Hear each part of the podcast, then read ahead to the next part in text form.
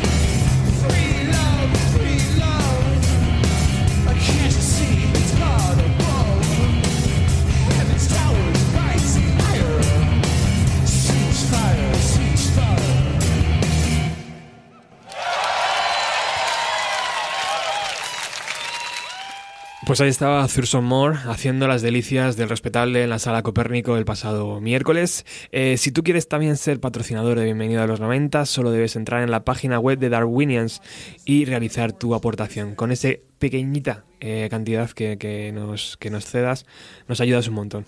Bueno, lo que son las cosas, posiblemente el concierto más relevante eh, de, los años, relacionado con los años 90, fue la visita de Thurston Moore a Madrid y yo contabilicé 250, 350 como muchísimo, 250, 300 personas. Eh, estábamos en familia prácticamente. Y lo primero que me dijo Natalia cuando vio a Thurston es, joder, qué alto es, ¿no? Hola, Natalia. Hola, ¿qué tal? ¿Qué tal? Eh? que eh, el otro día me dijiste, ha sido conciertazo, bolazo increíble, entre los tres, cinco primeros, ¿no? De tu lista de conciertos. Sí, y tú sabes que voy a bastantes conciertos. no se celebra un concierto en Madrid sin que tú vayas. Bueno, bueno. casi, casi.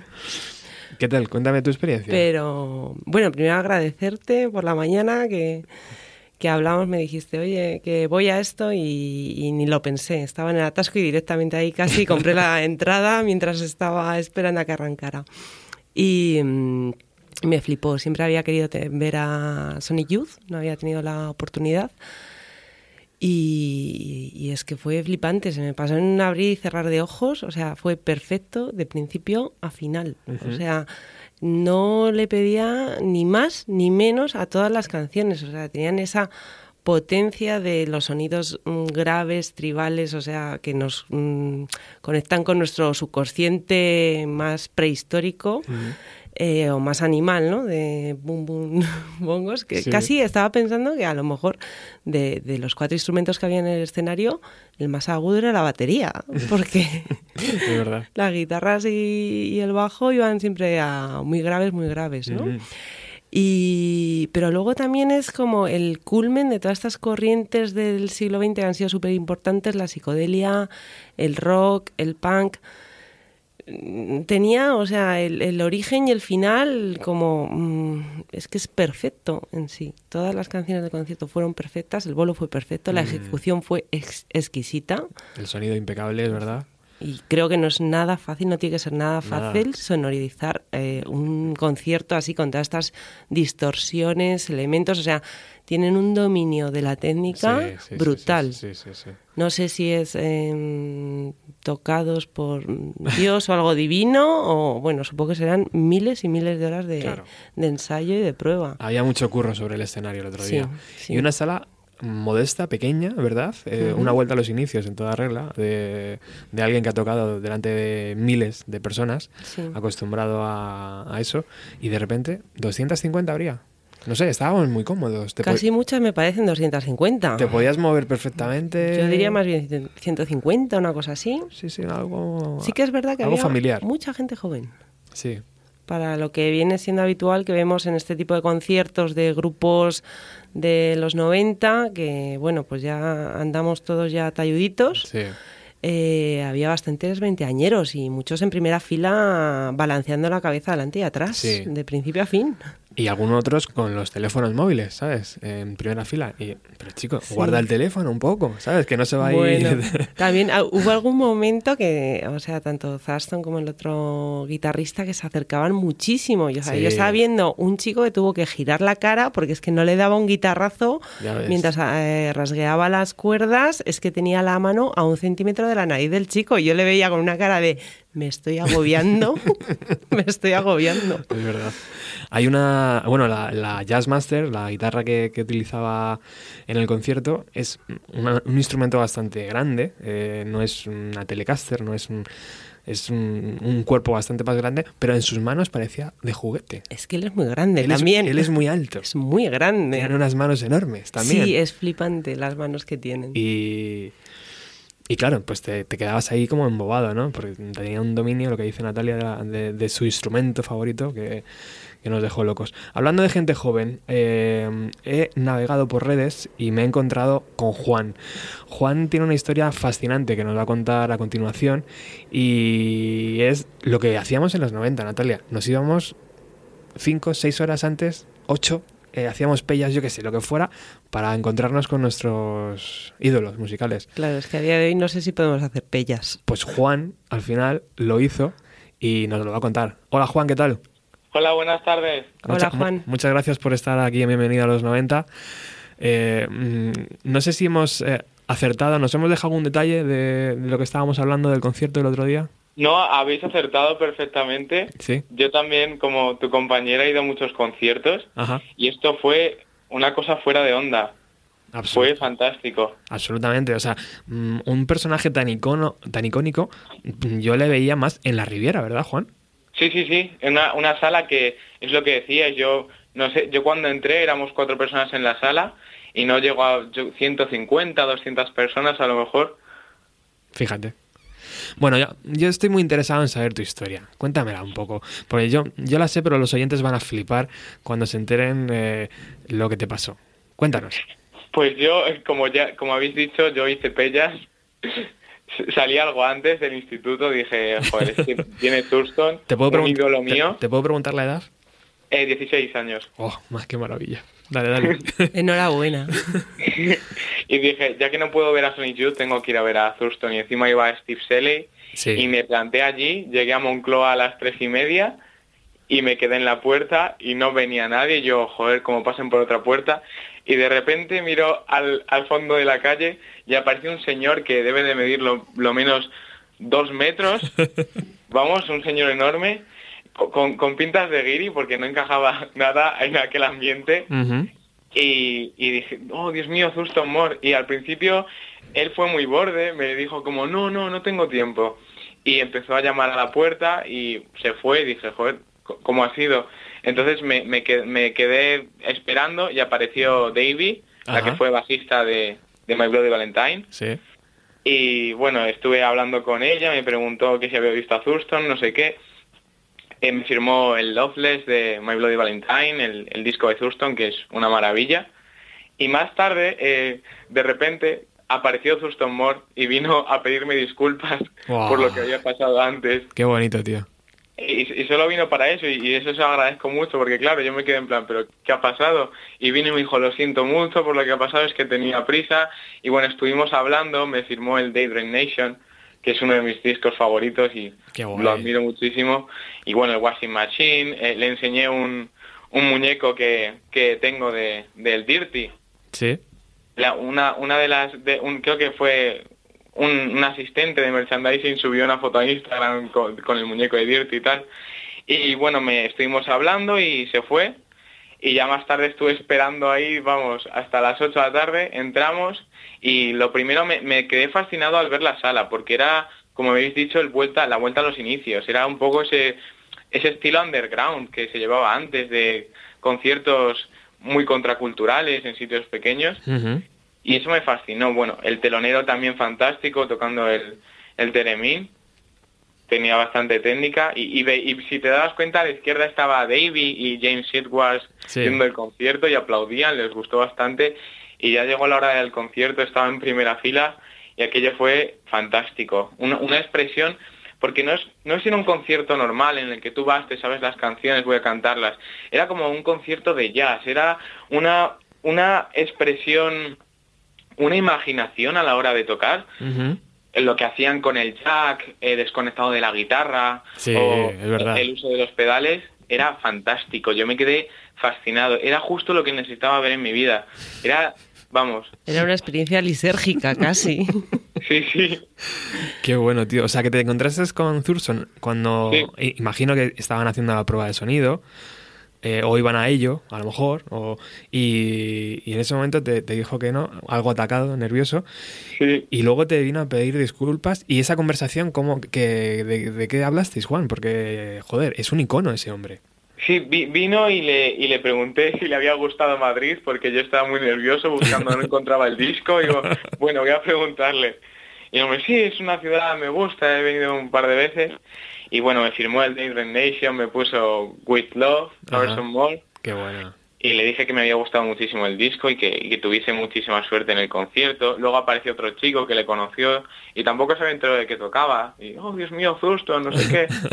un, un hombre muy, muy amable, porque yo, yo le vi en Madrid, vino gratis al, tele, a la Espacio Fundación Telefónica. Sí. Y allí yo, yo le vi muy, muy seco, porque terminó el concierto, se levantó y se fue. Y se piró.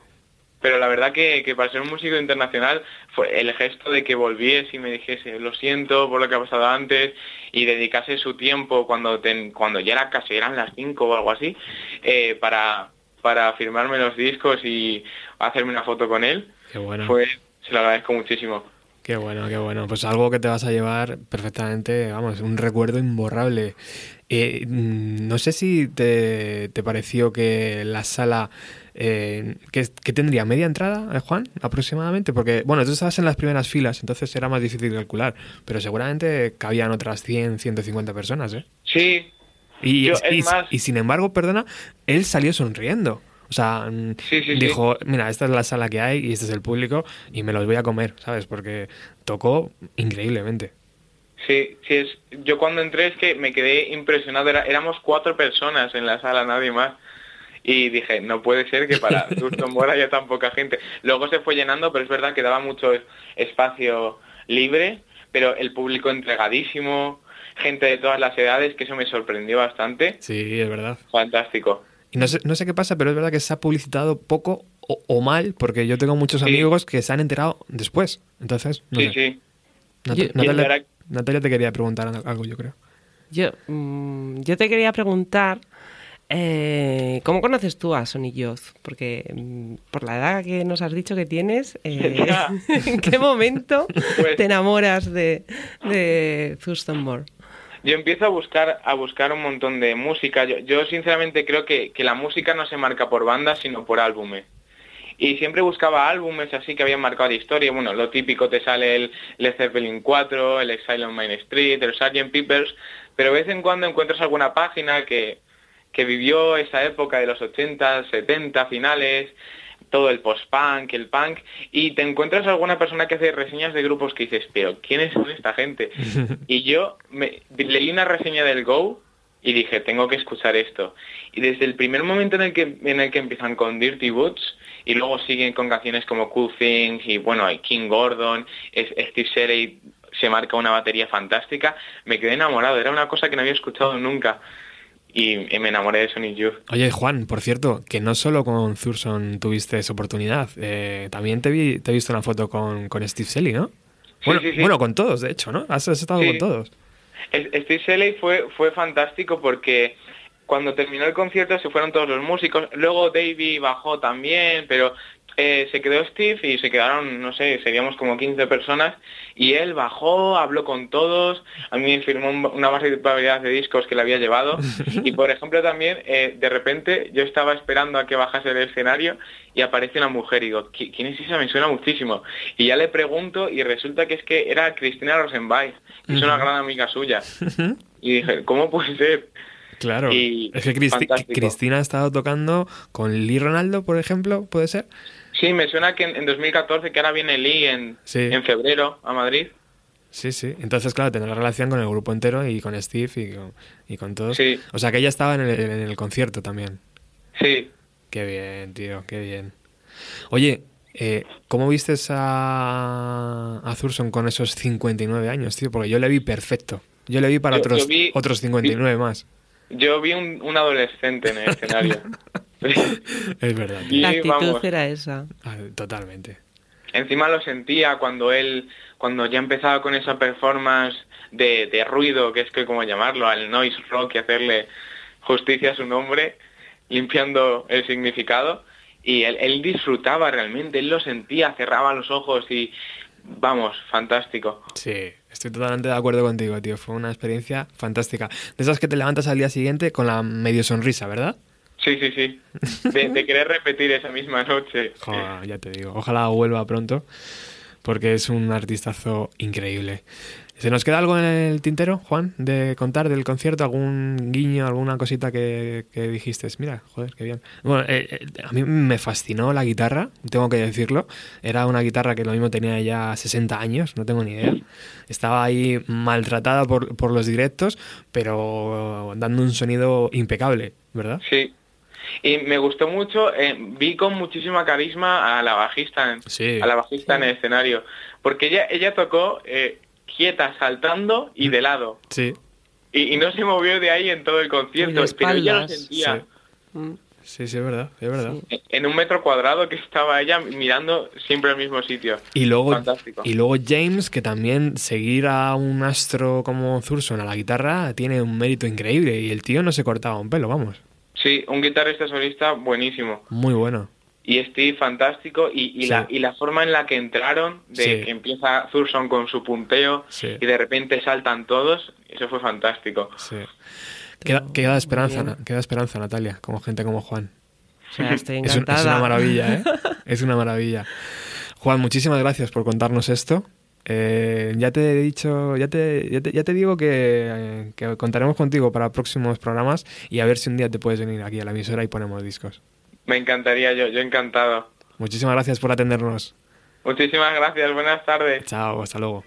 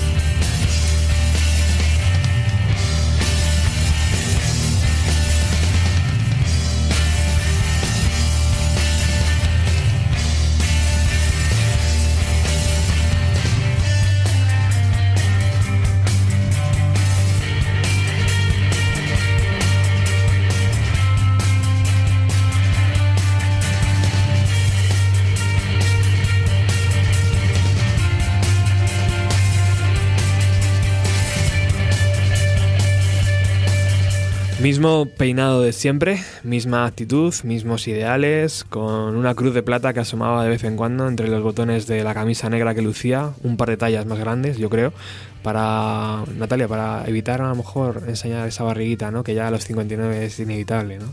O sea, se, le notaba un poquito, un poquito. Ahí estaba, pero, estaba muy bien. estaba, muy bien. ¿eh? El señor estaba muy bien, hay que decir. Totalmente imberbe, sin un pelo en la cara. Era adolescente. Adolescente, absolutamente.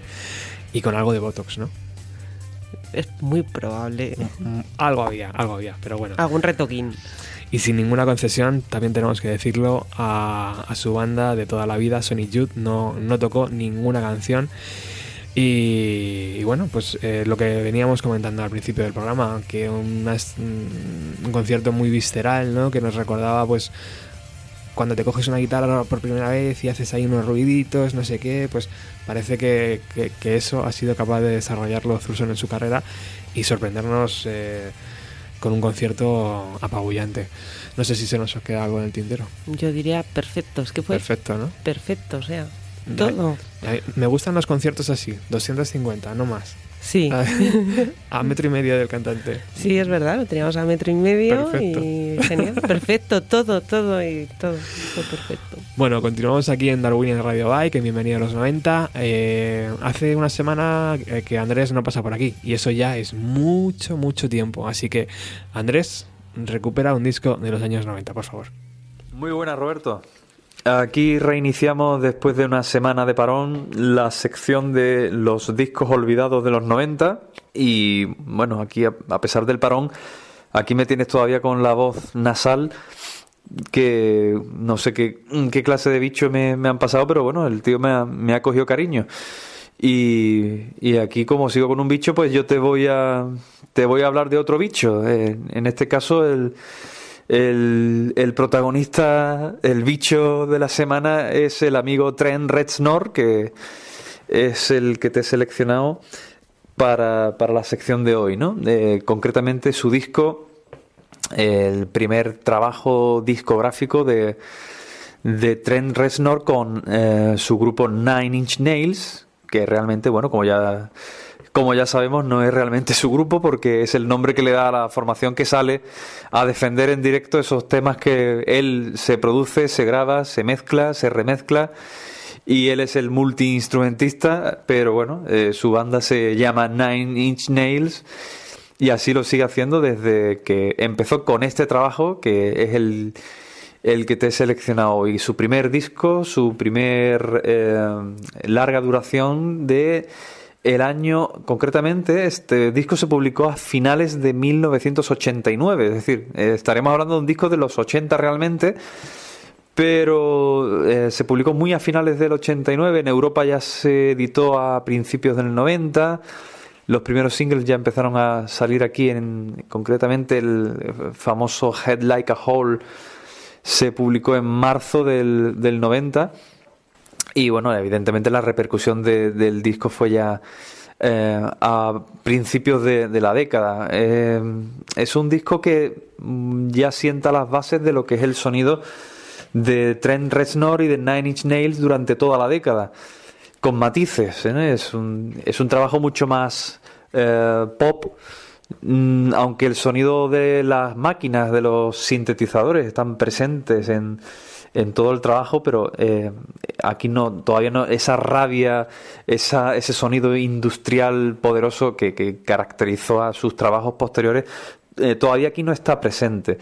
Por lo que el disco entra mucho más fácil que, por ejemplo, su siguiente trabajo, el, mini LP titulado Broken, que se publicó en el año 92, que es una auténtica salvajada. Es, eh, es que ese disco lo considero hasta dañino para, para el oído pero es, es, potentísimo y es un trabajo de seis temas que es, una barbaridad. A mí me encanta ese disco, lo que pasa es que ahí yo creo que se pasó de, rosca el, el bicho.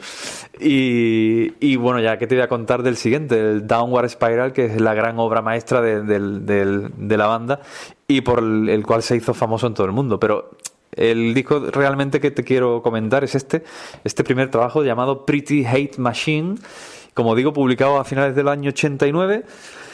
Y bueno, la verdad es que mm, influencias de, de Red para hacer este trabajo, pues aquí hay de todo, ¿no? Si, es verdad que él bebe mucho de todas las bandas de los 80, finales de los 70, que empezaron a usar ya sintetizadores, eh, pero mm, pasado por el, tamiz de la, de la música rock, del heavy, con influencias de gente como el mismísimo David Bowie y grupos tan dispares como, yo que sé, a mí se me viene a la cabeza hasta los mismísimos The Page Mode, ¿no?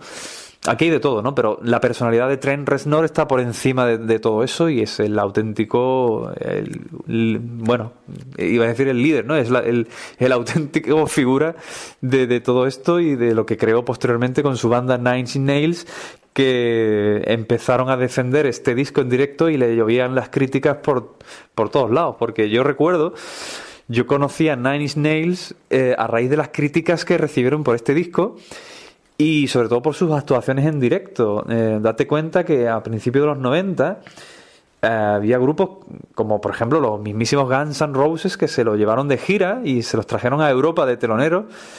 Y esa, esa crónica en, en las revistas como la Metal Hammer, la Kerrang y demás, diciendo que qué clase de mierda llevaba el Axel Rose de acompañante y, y, me llamó tanto la atención que, que, decidí escucharlo y yo ya les conocí con el siguiente trabajo, con, con el Broken y me, pareció una cosa que a mí de entrada ese disco no me, es que no, no podía con él, ¿no?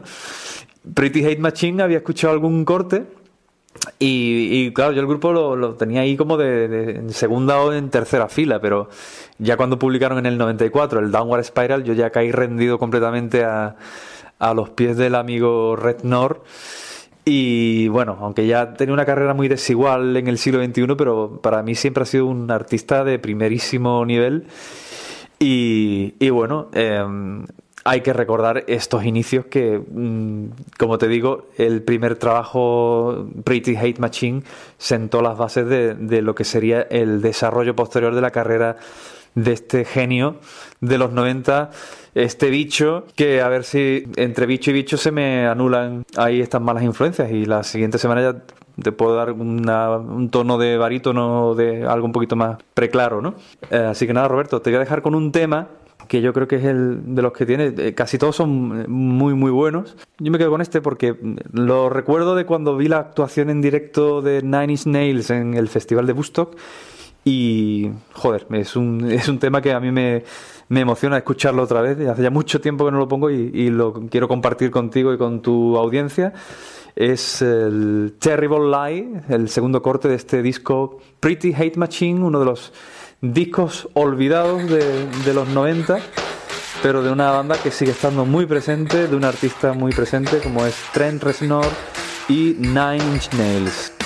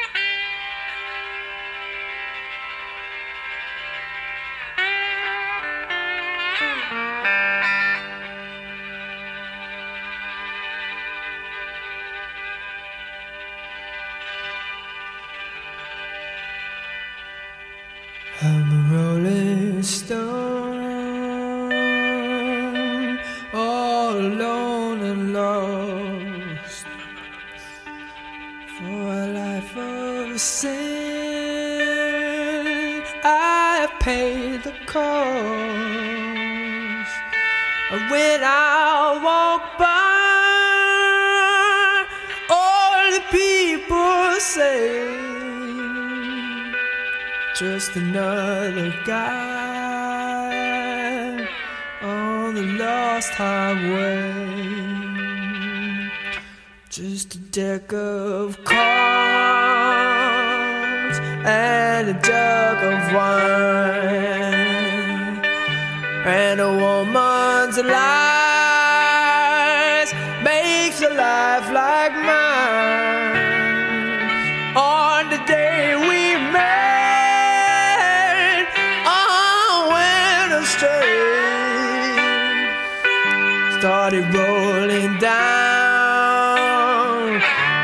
Lost highway. I was just a lad, nearly 22. Neither good nor bad, just a kid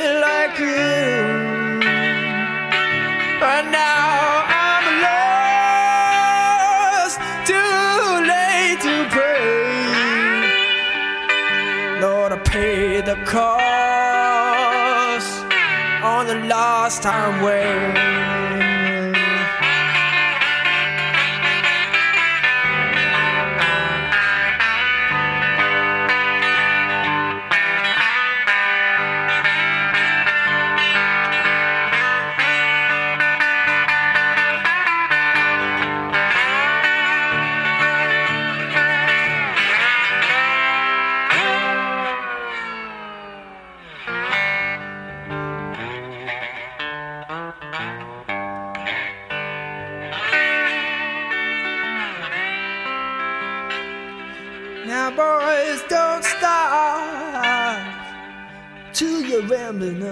around on this road of sin.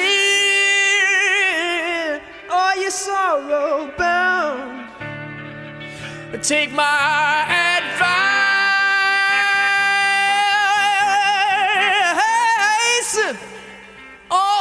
you'll curse the day.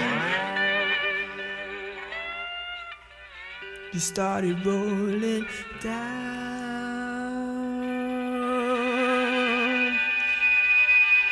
Hello.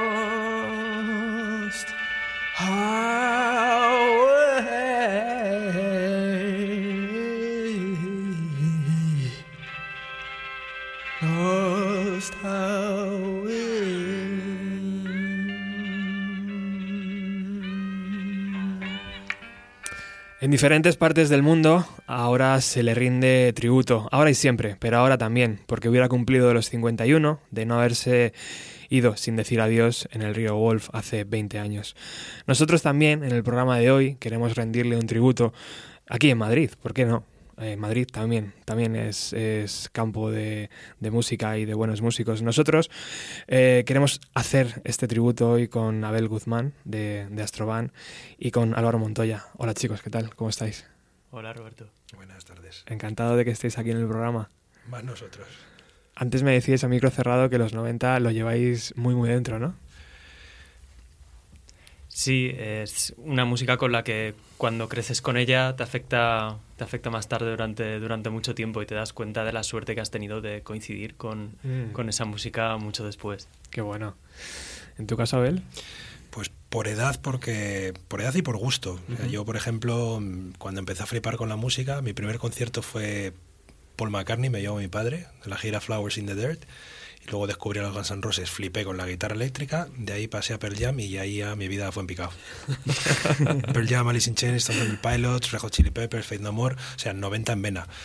Y me queda un poco ahí. O sea, escucho música de ahora, pero menos, porque mm, siempre se suele decir que los 90 son los nuevos 70, porque hubo una explosión de creatividad enorme y no la he vuelto a ver. En el rock, por lo menos. Estamos esperando todavía que llegue, ¿no? Por eso, bienvenido a los 90 y no te vayas de los 90. Yo, por lo menos. Bueno, eh, tanto Abel como Álvaro los conocimos el día, una, una tarde que fuimos a Delia Records, que está en calle Delicias. No, calle, calle, ¿qué es? Sí, calle Delicias, ¿no? Delicias. Delicias 17, 19. Y allí teníamos la idea nosotros de hacer un, que al final salió muy bien, un proyecto llamado OK Computer Revisited y, y pedimos consejo a, a la tienda porque hacían, bueno, ellos son especialistas en, en eso, en sacar vinilos, ¿no? Entonces fuimos allí a hablar con Manuel y con la gente de Delia, que es un sitio absolutamente increíble, como hemos dicho muchas veces. O sea, Magnífico. Es parece- un oasis. parece que entras en Europa, ¿sabes? Eh, es como, hostias. Entonces eh, estábamos allí y dijo, bueno, quedaros, que van a tocar unos chicos y tal, no sé qué. Entonces vi- vimos primero a Álvaro, yo creo, Sí. tocar. Sí, primero vimos a... Y en este momento que termina Álvaro y todos estábamos ahí, venga, vamos a comer un pinche tortilla afuera y tal. Estábamos caminando hacia el bar de fuera y vino Manuel corriendo. Chicos, chicos, chicos, tenéis que entrar. Hay un pibe que, que es el hijo secreto de Jeff Buckley, ¿no? ¿Cómo, ¿Qué dijo Natalia? No me acuerdo sí, muy bien. algo así. Dijo, es, es, es Jeff Buckley aquí Sí. resucitado. Y tenéis que entrar. Entonces, bueno, pues... eh, No podíamos decir que no. no, no, po- fue no podíamos decir que no. y- fantástico. Y, aquello desembocó en esto que estamos haciendo hoy, que vamos a hacer hoy, que es un, un homenaje. Y lo que es la sinergia, ¿no? Al final, pues eh, músicos que se conocen, talento, que en esta ciudad hay mucho, y de repente otros proyectos a la vista, ¿no? Eso, luego si queréis, hablamos un poco de ello. Contarnos un poco. eh, nos habéis dicho que Jeff Buckley muy importante. Eh, imagino que no ha habido un Jeff Buckley posterior, ¿no? O sea, no habéis con- encontrado una figura a ese nivel, ¿no? Es, es difícil, pero... De, mm, de talento, de nivel Sí. de talento, puede que haya, puede que sí haya, pero Sí. a nivel de, por ejemplo, en mi caso, de que me haya influenciado otro artista a ese nivel, no. ¿Y qué, qué tiene la, la voz de Jeff Buckley, los acordes de Jeff Buckley? ¿Qué tienen esa fotografía para que nos haya entrado a todos tanto? Para mí combinaba el, por un lado, su propio talento, su propio talento interpretativo, con también esa, esa especie de, tortura que llevaban los cantantes de los 90, tanto. Y un ingrediente más que no tenían todos, pero él también a su vez rendía mucho tributo a la música negra. Esto no es, mm, no es nada raro, no es un cliché, en fin, él hacía versiones también de Nina Simone y tal. Y esa especie de homenaje que hacía él a la música negra no estaba tan presente en otros, en otros cantantes y se notaba a nivel interpreta- interpretativo y compositivo. A mí sobre todo, pues un poco en, en ese mm, mare magnum de bandas que salían muy rockeras de influencias de hard rock, pues como podían ser Pearl Jam, Alice in Chains, Soundgarden, que eran como los Black Sabbath noventeros, total, o sea, una influencia de Tony Iommi en los riffs. Y de repente llega este hombre y tiene temas guitarreros, pero te salta con influencias, como bien dice Álvaro, de Nina Simone, de Leonard Cohen, de Nusrat Fatih Ali Khan, es decir, cosas que a priori si realmente era un puñetero bluesman blanco. Y yo pienso que, el, que la persona que, que más se le puede acercar o que más le influencia en la voz, para mí es como si fuera un, una evolución de Robert Plant a lo negro. O sea, tiene un punto Zeppelin ahí.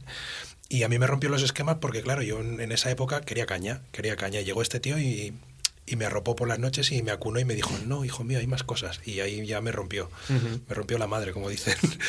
Brutal. Y me cambió los esquemas y desde aquel entonces pues busqué sonidos muy duros también. Yo tuve esa época y la sigo teniendo, pero también me, me, me hizo tener sensibilidad hacia otro tipo de sonidos. Y eso, claro, en- a cualquier músico lo enriquece. Antes decías que tu padre te acercó a la música, inevitablemente. Eh, Paul McCartney, nos hablabas de conciertos como muy emblemáticos. No sé qué opinión tiene él de Jeff Buckley. Mi padre está en otra, es decir, mi padre está en otra porque es Beatlemaníaco a muerte, es mm, forofo de la música acústica americana, arreglos, vocales, tipo Crosby, Stills, Nash Young, así años 60, hippie, pero claro... Sus 90, ¿no? Al Sus final. 90, efectivamente. Claro, A él le dio la vuelta Paul McCartney y a mí me la ha dado Jeff Buckley. exacto. Puede ser a veces que lo que nos da la vuelta a cada uno es lo que nos pilla en la adolescencia, ¿no? Que es lo primero que recibimos, ese input musical primero que te marca y en función de eso ya escuchas el resto de tu vida. Sí. Sin lugar a Que duda. puedes seguir eh, descubriendo, pero cuando has tenido el trayazo ese de ¡buah! Es en tu adolescencia, obviamente. Cuando, cuando estás de bajón, o sea, tú ahora mismo te pones nuevo disco de Franz Ferdinand que saca disco, lo escuchas y dices, no suena mal. Yo qué sé, tienes un bajón en el curro, te deja tu chica o te pasa algo y siempre vuelves a, yo en mi caso, a Jeff Buckley, Faith No More, Race Against the Machine, Pearl Jam, lo que he mamado toda mi vida. A pesar de que ahora escucho también mucha más música y eso lo tengo aparcado, pero cada cierto tiempo vuelvo a mis clásicos, que son de los 90. Exacto. Sí, sí, a mí Jeff me ha salvado de algún insomnio que otro, ¿eh? Estar dándole vueltas a cosas y decir, vale, no. No es tan importante como Jeff Buckley, ya lo veo. Esa es buena. Ayer colgamos en redes sociales que estamos en la posición número 4, creo, en, en, en Evox. Y antes me decía Abel, claro, es que el que vende tornillos para. el que hace tornillos para Mercedes y tal, es el que tiene el poder, ¿no? Porque es el que le van a comprar todos. Al final, ¿crees que es un poco eso, ¿no? La- o sea, que estemos en esa posición, ¿crees que, que es porque hablamos de los 90, porque no mucha gente está dedicada exclusivamente a hablar de los 90, como este programa? Es que yo creo... Y a todos nos conectó muchísimo, claro. Ahora tenemos 30 y, ¿no? Claro, yo, bueno, 30 y me quedan, me quedan mes, dos meses escasos para tener, para pasar de los 30 y todos. Pero pareces 20, 20 y pocos, tío. Ay, gracias. no, a ver, eh, yo pienso, pero como, como con todo, sí es cierto que, que ahora mismo lo que es el mercado musical es como muy amplio, muy generalista, todo el mundo quiere abarcar todo. Entonces, ¿qué pasa? Pues mm, los refranes que nos decía la abuela. O sea, que mucha abarca, poco aprieta. Pues era así, ¿no? Sí, sí, sí. También soy muy fan a decir, eh, más vale pájaro en mano que si no le ve nadie orina, ¿sabes? Mezclar. Que madrugar, ¿no? Eso es. Entonces sí que creo que cuando hay algo especializado que sí que llama a la gente, por ejemplo, de nuestra generación, es que nos enganchamos directamente. O sea, no hay, no hay más tu tía. Yo creo que es así. En el momento que tú le pones todo el amor, todo tu esfuerzo y todas tus ganas en una dirección, no en 7000, aparte también porque el equipo es pequeño, entonces no hay esa posibilidad, Claro. ni creo que las ganas. Cuando tú vas en una sola dirección, haces las cosas con más amor y las haces mejor. Y las sientes más, más tuyas, más tu niño y te sale. Pues como te sale, cremita. Oye, hablarnos un poco de vuestros proyectos en, en- en solitario y de un posible proyecto común. Pues, Venga, Álvaro, tú primero. Vale. Pues ahora mismo estoy embarcado en un proyecto en solitario que está dejando de ser proyecto en solitario, afortunadamente. Después de estar muchos años tocando en bandas de todo tipo, creo que también quienes hemos crecido musicalmente en los 90 hemos pasado algún momento por hacer, por tocar algo muy burro. O sea, seguro que alguien hemos tocado o punk, o hardcore, o metal, seguro, seguro, o en un porcentaje muy alto. Te miro y no me das impresión, ¿eh? También te lo digo. Vaya, Porque digo, bueno. "Ay, parece ahí tan, tan niño bueno, ¿verdad? Y, y luego estaría... Sí, Hacía- Álvaro hacía, tenía una banda de chotiscore aquí en Madrid, o sea, de música. Chatis, joder. Sí, sí, boina, boina de chulo. Bueno, eh, sí, después de tocar en, en muchas bandas de, de varios estilos, en fin, yo empecé aprendiendo guitarra española, guitarra clásica solamente, y todo lo que he trasladado a la música viene de, viene de ahí. En, en mi caso, yo por quien, por quien me vino la música principalmente fue por mi madre. Ella también cantaba, tocaba, y es como el ojo que está ahí al fondo cuando estoy tocando en directo, me da igual las otras personas que haya, mi madre está ahí Sauron. Vaya. Entonces, bueno, em, después me fui a vivir a Berlín, allí toqué en una banda de, de pop muy tipo Radiohead al principio, primer disco de Coldplay, así un pop que gustaba a mucha gente en realidad. Y, mm, y hubo un momento en el que aquello pues se quedaba casi en una pachanga, ¿no? Entonces, de alguna forma yo tenía ganas de sacar ya, de sacar disco, de tocar, y la única manera que encontré de hacerlo fue hacerlo yo solo, por mi cuenta, así que aprendí a grabar, aprendí a producir, a mezclar, a masterizar, y aprendí sobre todo a cantar, porque es que no sabía, no me sentía ni seguro con la voz, era como algo muy secundario para mí. Y mm, este proyecto se llamó con, con mis apellidos, Montoya Tomás, y, y nada, pues grabé una, un disco en casa, un, un EP que está subido en Bandcamp, en Spotify, etcétera, etcétera. Y son pues seis canciones que tienen lo que sería, al igual que muchas bandas de Estados Unidos utilizan el, el folk norteamericano, el country, ¿no? para, para sus canciones de rock y de, y de estilos más contemporáneos, pues yo he tirado del flamenco, porque es nuestro folk, sin ser ningún experto ni tener mucha idea de flamenco, lo mínimo. Pero me gustó también hacer eso, eso- ese pequeño homenaje ¿no? a, a esta música que no deja de ser de aquí.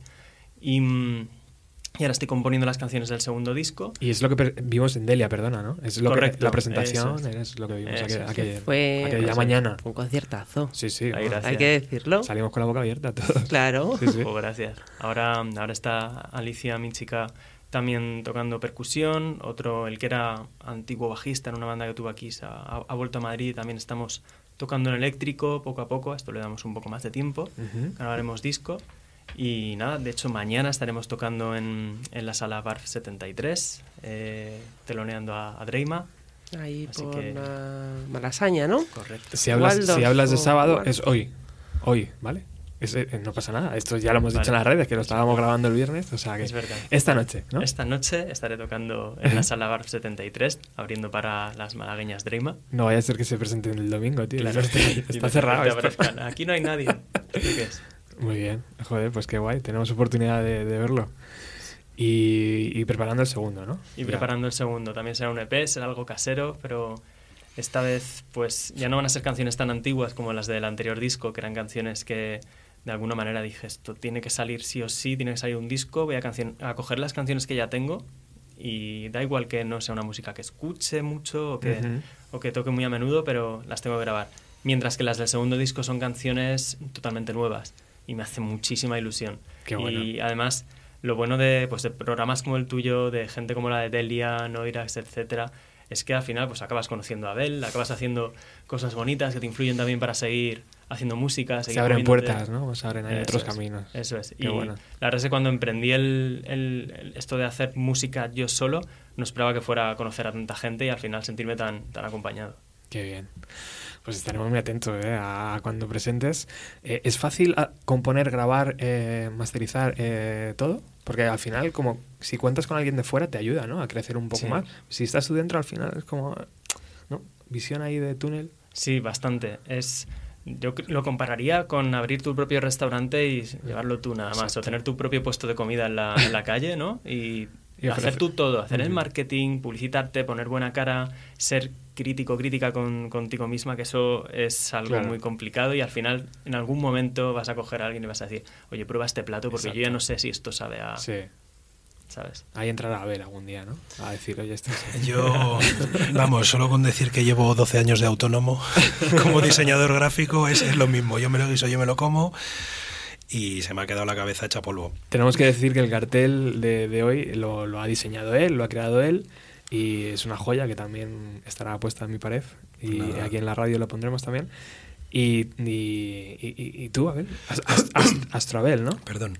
Bueno, lo de Astrobel fue. De hecho, a ver, esta debe ser la. Tocando en público la cuarta o quinta vez.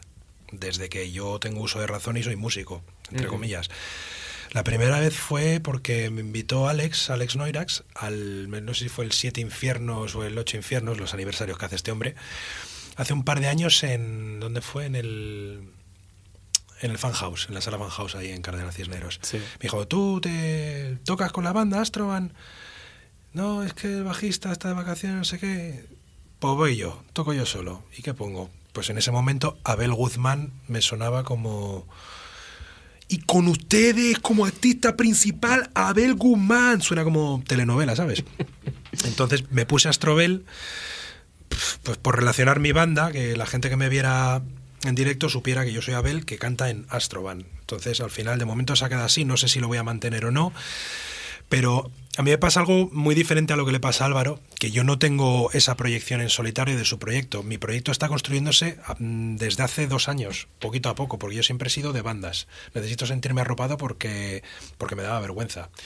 Y ahora he llegado a la conclusión de que en muchas ocasiones con mi guitarra y mi voz me basto, no necesito nada más, ni percusión, ni pedales, ni nada. Y estoy intentando seguir por esa línea y, por ejemplo, cuando yo toco en directo, pues casi todos los temas que toco son de mi banda Astroban, de la banda anterior que tenía que se llamaba Ronin y versiones de grupos que, que me han influenciado de los 90. Stone Temple Pilots, Alice in Chains, Sunny Day Real Estate. Bien, bien, bien. Entonces, pues bueno, con, eh, con este proyecto Astrobel pretendo que, que siga creciendo, poquito a poco, poniendo granitos de arena y tocando con Álvaro, haciendo cosas con él, con más gente y. eh, digamos, absorbiendo como una esponja del arte de otra gente, de, dejándome influenciar. Y con la banda, pues bueno, ahora estamos parados de tocar, más que nada porque estamos componiendo lo que va a ser nuestro tercer disco, que ya lo tenemos casi al 80% hecho.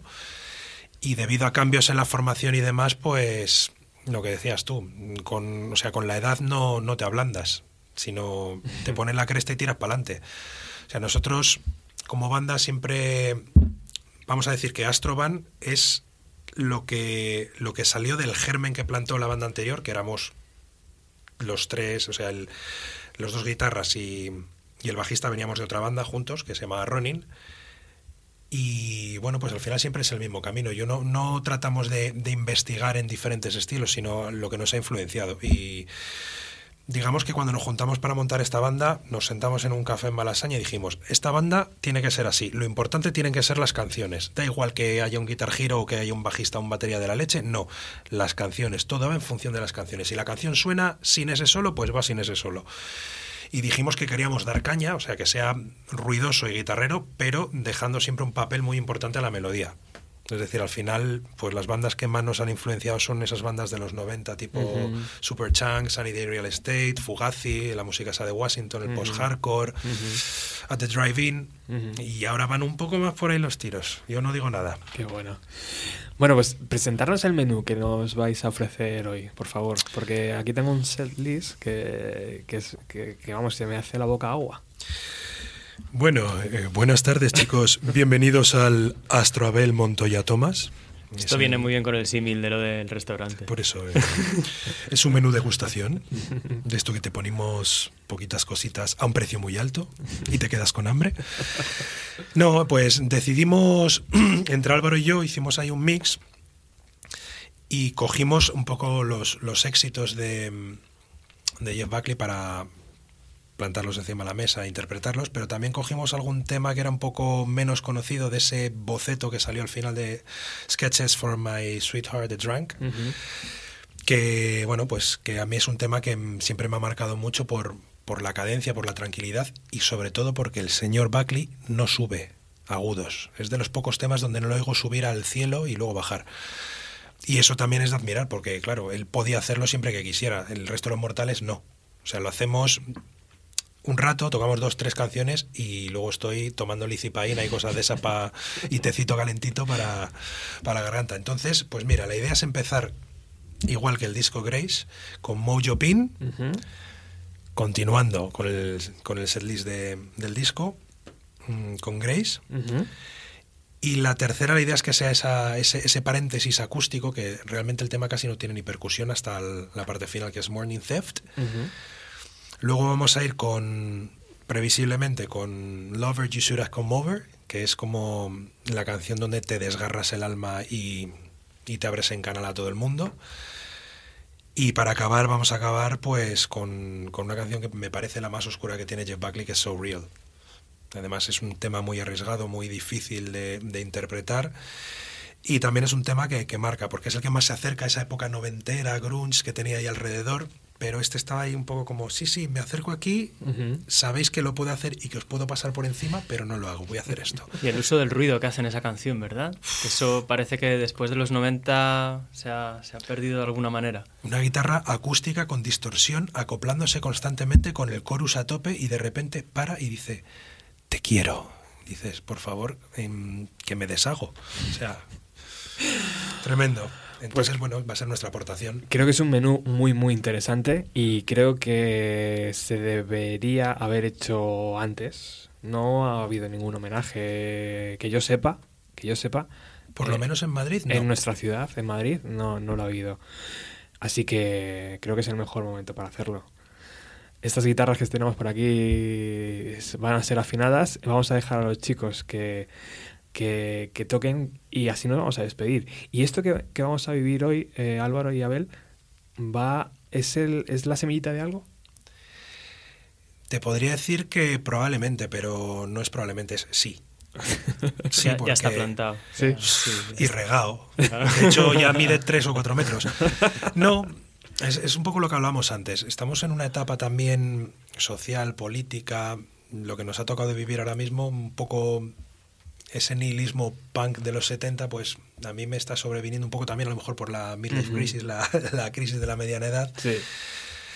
Y dado que ahora con el grupo estamos más parados, me apetece personalmente explorar, conocer a más gente, dejarme influenciar por más estilos, por más formas de cantar, más formas de componer y compartir. Sobre todo compartir y, como tú bien decías, Roberto, eh, crear sinergias y, y construir algo entre más personas.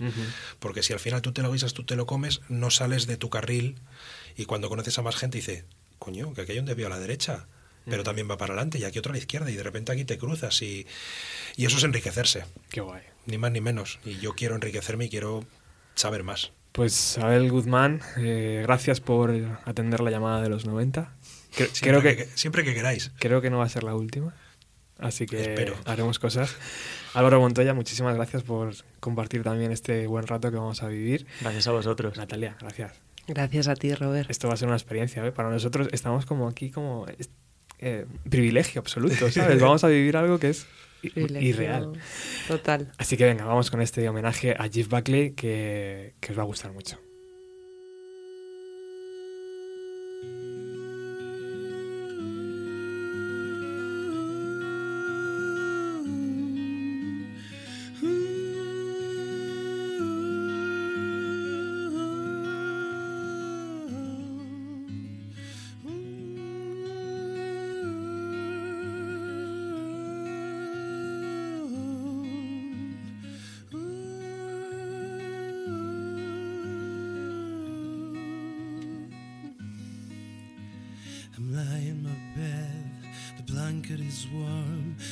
This body will never be safe from harm.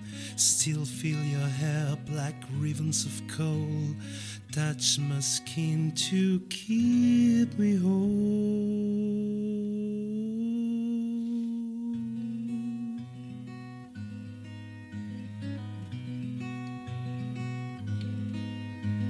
If only you come back to me. If you're at my side, wouldn't need the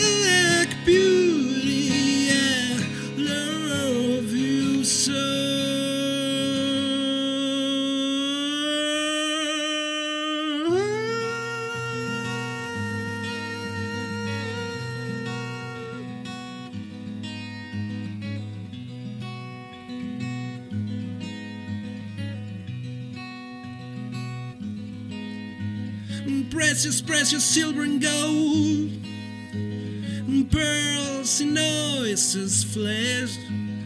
Drop down with you the seven pradles.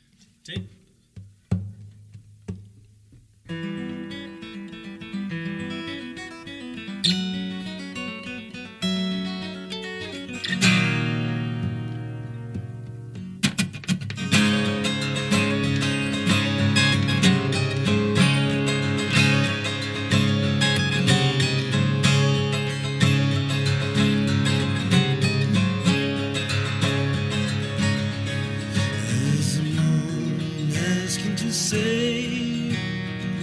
Long enough for the clouds to fly me away. Well, it's my time, call me.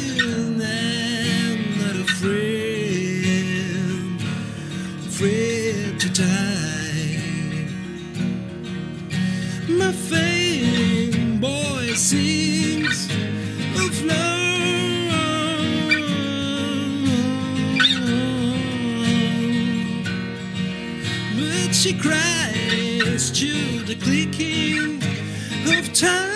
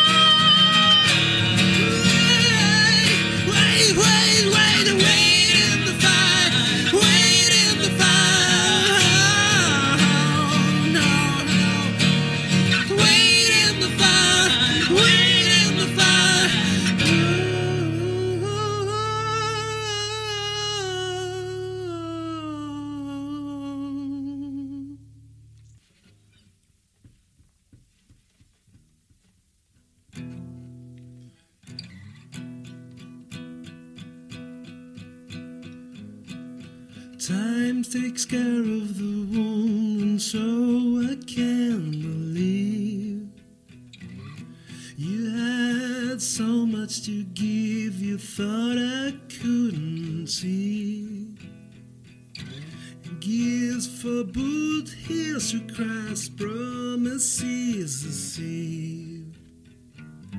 I had to send it away to bring us back again. Your eyes and body bright on silent waters deep. Your precious daughter in the other says goodnight from every stranger that I meet. I had to send it away to bring us back again.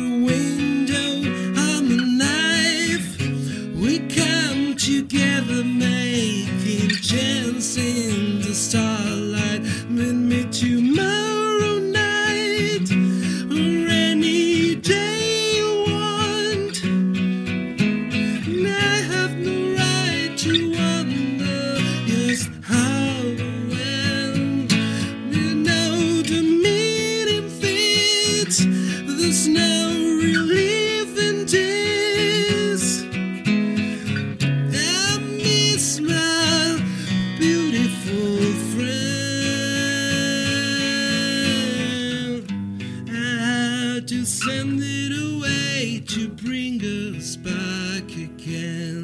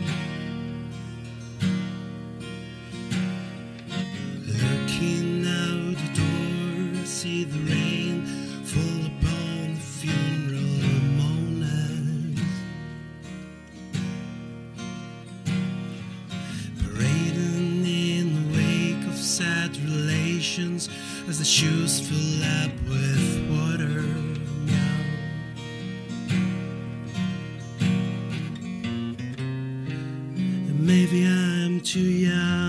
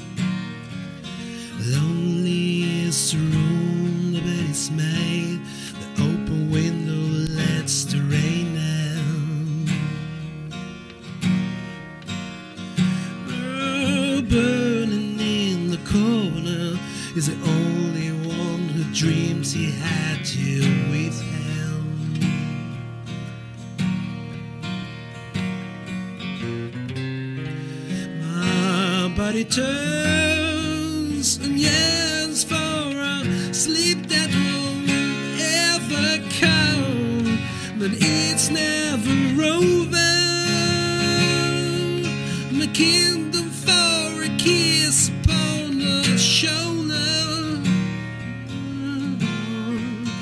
It's never over, only reaches for a smile when I slept so soft against her.